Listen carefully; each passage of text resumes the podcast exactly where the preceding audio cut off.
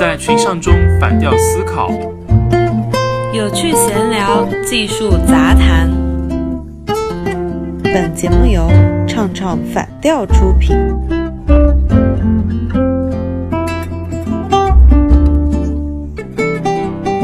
最近已经九月底了，嗯，好像很多地方都开始穿起了长袖，也就是说，传说中的金九银十也就来了。各位都抓住了这个好时机，换工作的换工作，跳槽的跳槽。我身边其实也有朋友跟我说，他们遇到了一个工作的瓶颈啊，老想要换一个更有职业前途的这样一份工作。是前途还是前途？前途啊，都一样啊，对不对？又要 money，然后又要晋升，对不对？然后他们跟我说想要去什么行业呢？热门一点的什么呃，智能医疗啊。人工智能啊，还有最近起来时间还比较短的那个叫什么？呃，虚拟现实，AR、AR、VR 这样子的。对。哎，但是这个不是换工作了，是连工作性质都换了。感觉很多公司都是要有工作经验的吧？我看那些招聘要求上都会写什么，要求应聘者有一定相关的领域工作经验，有的要求两年，有的甚至要求五年，还有的十年。啊。那你说像 AR 吧这种新兴的行业的话，哪里来的五年的工作经验？是不是？啊，我记得前几年的话，UI 设计还是有点火的哈。那动不动也要两年的工作经验，这两年经验哪里找？哎，哎，怎么可能？像 UI 的话，那个时候也是一个比较新兴的专业啊。但其实说实话的，这个有些锅的话是要让 HR 背的。他们可能自己也不是非常的懂啊，可能是公司想要招这样的人，HR 的话，他并不是非常了解这个行业到底是一个什么样的一个现状，所以就会觉得优先找那些有工作经验的人嘛，嗯，对吧？但是如果真的是动不动就两年、五年啊这样子招人的话，其实他们的用人成本还是比较高的。哦，对，就是如果真的是有那么高工作经验的人，肯定在他自己的公司待的也挺满意的。就是那个公司的粘性肯定还不错了，整个司龄就应该挺高的。我的感觉是，有些人跨行业工作，可能是自学了一些相关的技能吧，但是肯定是没有工作经验的。这个要求对于新手来说，相对来说是不公平的。刚毕业的大学生哪有经验？经验真的是一个把人挡在门外的东西。我确实有亲身经历啊，就是我自己刚毕业的时候的话啊，试过校招啊，也有试过不走校招的渠道。如果说不走校招这一块的话，确实会比较容易碰壁嘛，因为就人家就动不动就写啊，要有一到两年的工作经验啊什么的。是的，我记得我第一次面试的时候也是走的社招。然后当时我觉得，我我的第一家公司作为一个还比较大的公司的话，他们肯定是不认可我的能力的吧？因为我一个毕业生，我会什么？但是他们当时绝对是认可了我的真诚，然后就给了我这个机会，让我去开拓 我第一个经验的这个拓荒。当时我觉得还是挺漂亮的一笔，所以我觉得，嗯，就是有这样的公司真好。哎，这边的话，我觉得有一个蛮值得画画重点啊，就是你刚才提到了真诚，但是你没有工作经验，所以在应聘的时候，真诚可能也是会影响对方要不要录取的一个重要的因素。嗯，是的。哎，画重点。那我们自然就会想到，也许这些没有经验的人之中，也有很多能力强的，就是他们有一些基础性在，但是他们没有经验。嗯，但是呢，他们有一个很真诚的态度，就是肯去学习，然后肯去进步嘛。只要给他们这个机会入职，我觉得这些人一般来说都是能把这个工作做好的。但往往就是他们没有这个机会，就非常的可惜。就是对于招聘者来说的话，那有经验的话，我觉得就是让他们来快速筛选的一个硬指标吧，对不对？因为很多 HR 嘛，他可能要面对这个堆积如山这个。简历呢没有办法，就是说做到每一份都去看。哦，对他们有时候会用电脑去筛选，就是有一些 公司它不是你不能去投邮箱那个简历，你只能去按照它那个格式化的去填写，然后所以它那个机器其实就已经会删掉一部分了。其实有没有工作经验，这个用人单位和呃应聘的人的话，其实都像是一种在做双向的赌博。应聘的人呢，就在赌这家公司环境啊、发展前景啊、同事好不好啊、福利好不好啊这些东西；而公司的话就是在赌应聘者呢对公司的一个忠诚度啊、能力等等。嗯，那其实对于很多招聘者来说的话，这个有经验对他们来说应该是属于快速筛选的硬指标嘛，因为他们会面对非常多的简历，就是难以定的时间内给出快速反应，所以的话就通过一定的手法嘛，啊，加快他们的一个筛选的速度。对我朋友现在也有在某一家大型的网络公司做到一个中层了，他就说，他说他现在邮箱里面还堆着一百来份的简历，他没有时间去看。他不是说他不缺人了，他是真的没有时间去看，就堆在那儿。然后他就向我阐述了，他说啊，其实用机器筛选的话，真的还挺方便的。所以呢，有没有工作经验，到底对新员工入职公司后的一个表现有没有比较大的影响呢？那这边的话，我们找到了一篇相关的一个论文啊，就这篇论文的话是啊，今年二零一九年四月份的啊，那就佛罗里达州州立大学的一个管理学教授查德范伊德金跟他的合作者在《人事心理学》这个期刊上面发表了一篇新的论文，回答了这个关于经验跟工作表现的这样的一个关系。所以这篇论文可以给我们前面的一个讨论回答一个比较有说服力的答案吗？有啊，他的话就给了我们一个比较靠谱的一个答案，而且他是根据比较大规模的一个研究啊来进行的一个荟萃分析啊。先来解释一下什么叫做荟萃分析，嗯就是他把此前啊这些其他的学者在这个课题相关做的研究综合起来，然后把这些各种统计结果呢列在一起，统一重新算出了一个新的结论嘛。像这篇文章，它就分析了过去六十年八十一项研究的这个相关的研究，嗯，然后他就得出了一个答案了啊，讲了这么久，终于要讲这个答案了。他的答案是说，呃，一个应聘者他的工作经验跟他入职后的工作表现是没有关系的。哎，结论比较反常识哎，因为我们的常识一般就是工作经验丰富，往往意味着他表现越好。我还要补充一点啊，就是这篇论文其实是关注的是从事普通工作的人。嗯美国劳动部的话，总共有二十三个职业分类嘛，然后这篇论文呢就包括了其中的十五个，然后呢涉及到职业具体有包括什么警察、消防队、飞行员、啊卡车司机啊，还有市场销售人员、客服人员等等。那也有少量研究样本呢，涉及到的是管理人员嘛，但是没有这种特别高那种职位，什么 CEO 啊、COO 这种高级管理层位是没有的。哦，也就是说，我们平时普通白领阶段的那些工作嘛，常见的工作。对对对。哎，那他这个研究统计，也就是说有做每个人在入职之前有多少工作经验，然后以及换过多少次工作，是不是经常跳槽？这个研究量好大，嗯是的，是的，是的。它具体的话是怎么测量数据跟这个工作后的这个工作表现的呢？啊，啊，我来讲一下他怎么去测量这个工作表现的。它通过两种方式，那一种是呃上级领导对这个人的一个主观的评价啊，比如说给一个满意度的打分，哎，会不会有情绪分呢？那这个人家会控制好的，就相对来说会比较靠谱一点，而且你数据量大了的话呢，也不会有太大的影响。哎，这个是主观分嘛啊。另外一个就是客观的数据，举个例子，比如说他是一个销售人员的话，那就看他呃销售的业绩怎么样。对，主观跟客观就这两个维度来呃衡量研究样本的这个工作表现。哦，也就是说，这个理论它分析了工作经验和工作表现之间的相关性咯。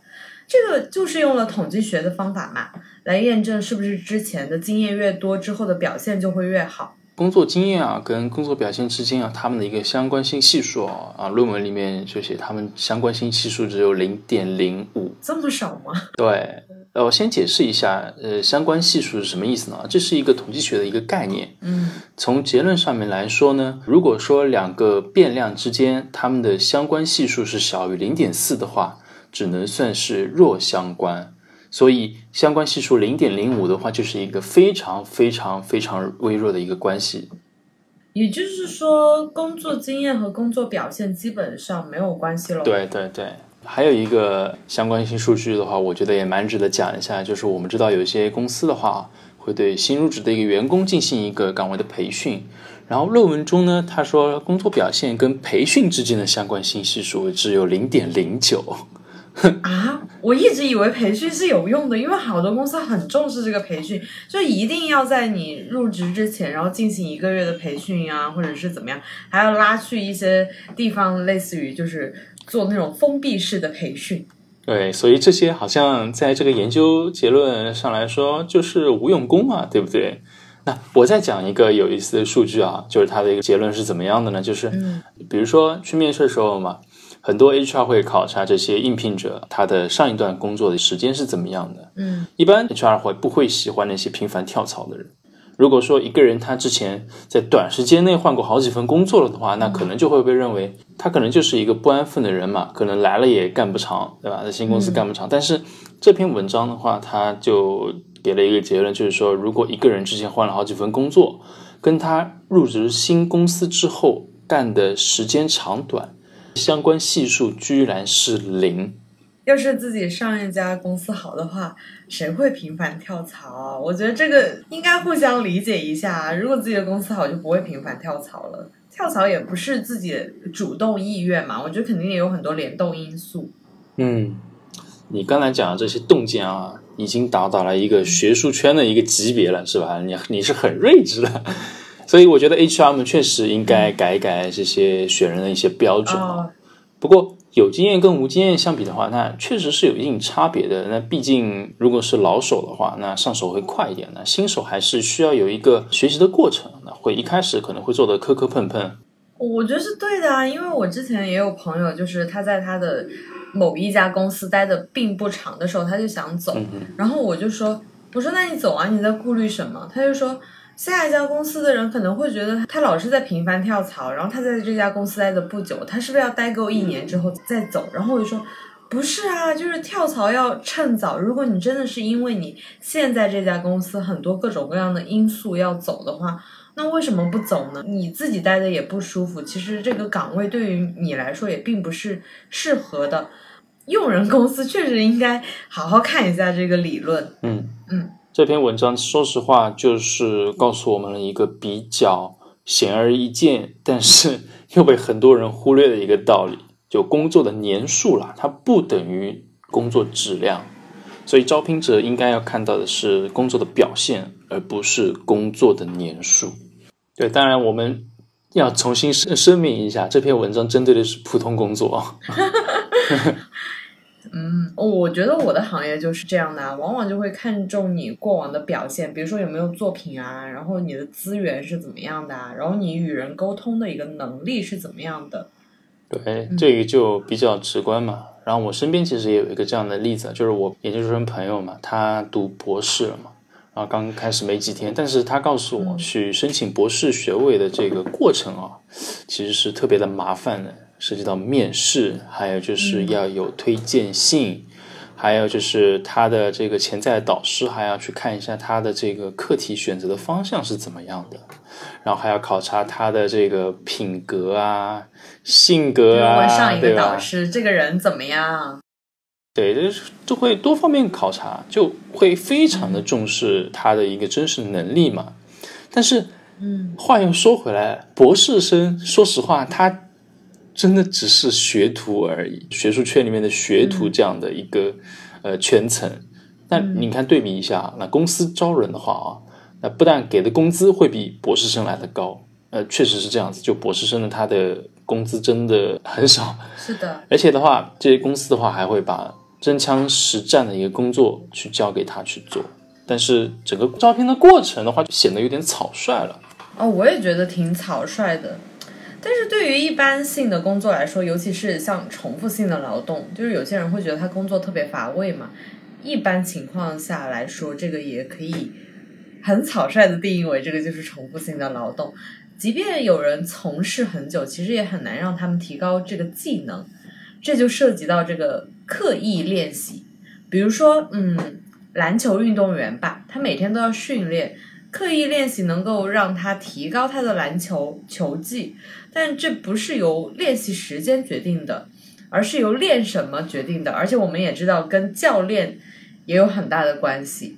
只有练你不熟悉的东西，练有难度的东西，你才能提高水平。经常会有人说啊，我觉得我的工作毫无挑战难度，或者是怎么样。其实就是说，你去练一些有挑战难度的东西，你的水平才是逐步上升的。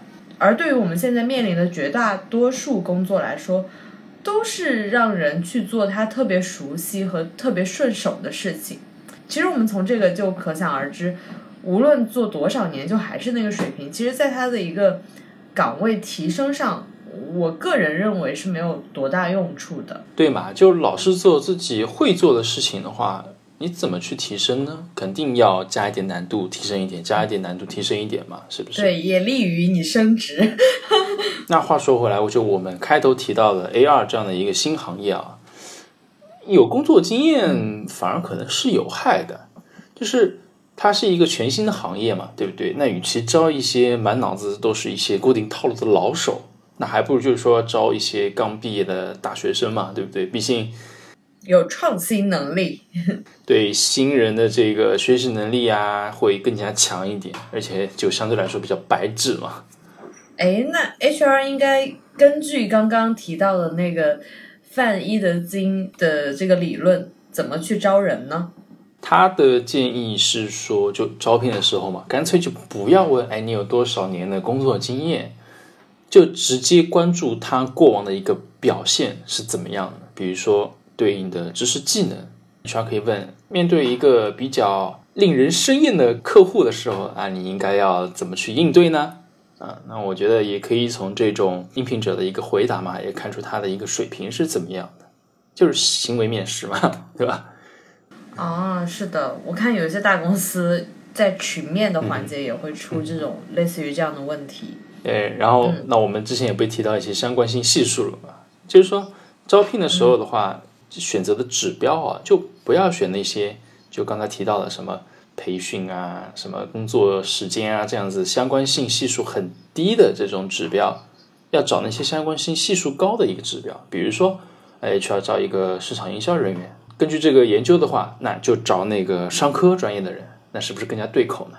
然后的话，可以考察他的技能到底怎么样，比如说有没有什么呃相关的技能证书啊，是不是？这也是一个侧面考察这个应聘者的一个水平的方法嘛。那实在不济的话。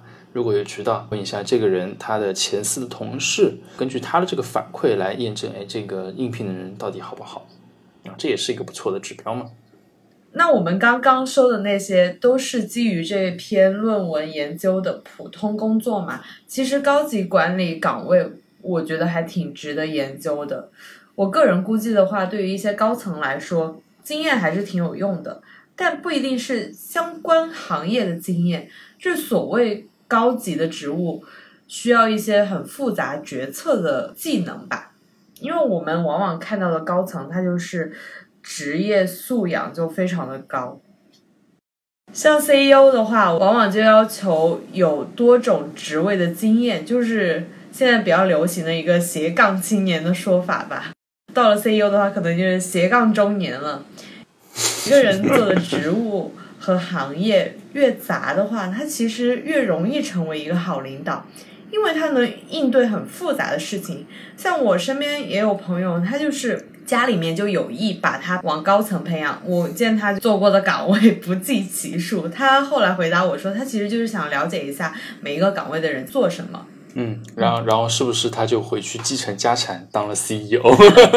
是的，你看人家就是继承家产，是吧？总结一下的话，就这个研究告诉我们，比较残酷的事实就是，大部分上班的工作呢，它仅仅只是在输出劳动，并不要求有太多的一个工作的经验，反而是那些对于呃高级岗位来说，那确实是要求有一些复杂技能。